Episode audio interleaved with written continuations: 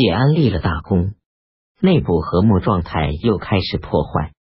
当时的皇帝是整天酒醉昏迷的晋孝武帝，他重用同母弟会稽王司马道子。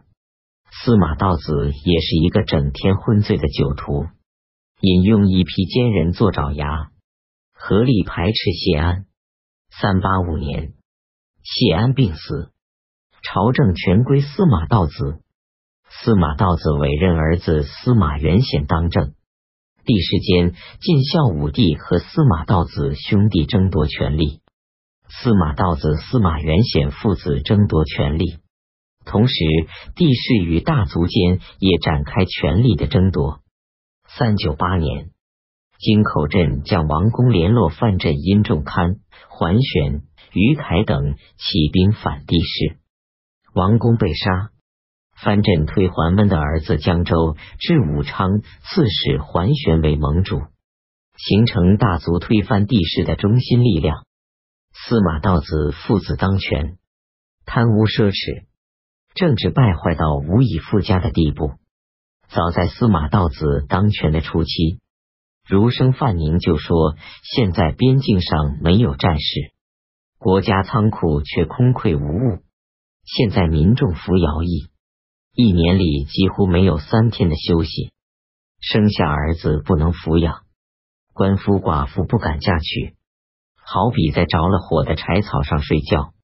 国家危亡就在眼前了。”司马道子父子一伙人当权十多年，受尽苦难的东晋民众再也不能忍受这种恶政。依靠大族支持和民众容忍而存在的东晋朝，在统治集团内部分裂和民众起义反抗的情况下，不得不归于崩溃。东晋朝的崩溃，桓玄为盟主的诸藩镇占据建康以西的州郡。朝廷政令只能施行在东方的会稽至山阴，浙江绍兴县临海至张安，浙江临海县永嘉至永宁，浙江永嘉县东阳至常山，浙江金华县新安吴至吴，江苏吴县吴兴至乌城，浙江吴兴县义兴至阳县，江苏宜兴县。八郡，一切残酷的剥削，自然也集中在八郡民众的身上。司马元显为防御王公等人的进攻，调东方诸郡免奴为客人集合健康充当兵役，号称乐蜀。这又引起地主乐蜀的主人和佃客乐蜀的怨恨。五斗米盗图士族孙恩成民心骚动。三九九年。从海岛率土党百余人攻破上虞县（浙江上虞县），又攻破会稽郡，部众骤增至数万人。其余七郡同时起事，攻杀进官吏，响应孙恩。不到十天，孙恩有众数十万人。孙恩的土党号称长生人，是一群奉五斗米道的亡命无赖。孙恩和这群人专使屠杀掳掠。破坏不遗余力。会稽是王羲之、谢安等北方士族聚居的名郡。吴郡、吴兴，包括义兴，是南方士族的中心居地。这三郡号称“三吴”，是东晋朝经济文化发达的地区。当然，氏族所在地的民众受氏族的压迫是说不尽的，对氏族的仇恨自然也是难以抑制的。愚蠢而疯狂的野心家孙恩等人，利用民众的激怒，纵土党杀人，甚至婴儿也不能免死。晋将谢衍、刘牢之率兵来攻，孙恩土党在诸郡烧仓库、毁房屋、塞水井、砍林木、掳掠妇女财物，都逃到会稽郡来。谢衍收复一兴、吴兴两郡。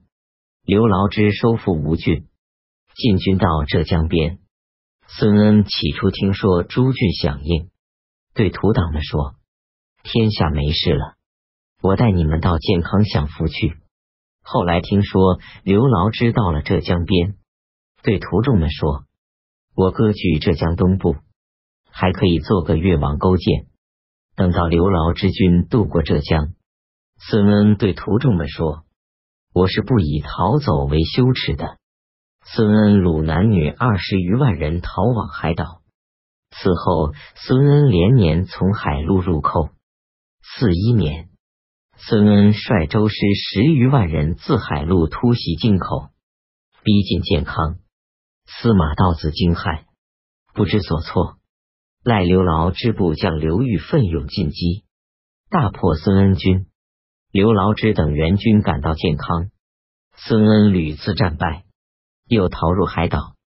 四二年，孙恩入寇临海郡，被晋兵击败。孙恩穷困投海自杀。土党合计奏音乐的妇女窃说他成了水仙，跟着投水的多至百余人。被孙恩掳去的二十余万人，三四年间，不是战死溺死，便是被贩卖做奴隶。到孙恩死时，只剩下数千人。孙恩连年从海岛入寇，前后数十战，又杀死民众数万人。孙恩死后，余众推卢循为首领，被刘裕追击，泛海逃走。四四年。卢循攻陷广州以后，连年入寇。四一年，率兵十余万逼近建康，被刘裕击败。卢循逃到胶州。四一一年，胶州刺史杜惠度击杀卢循。孙恩在败逃入海以前，多少还算是率领农民起义；卢循则完全是五斗米道作乱。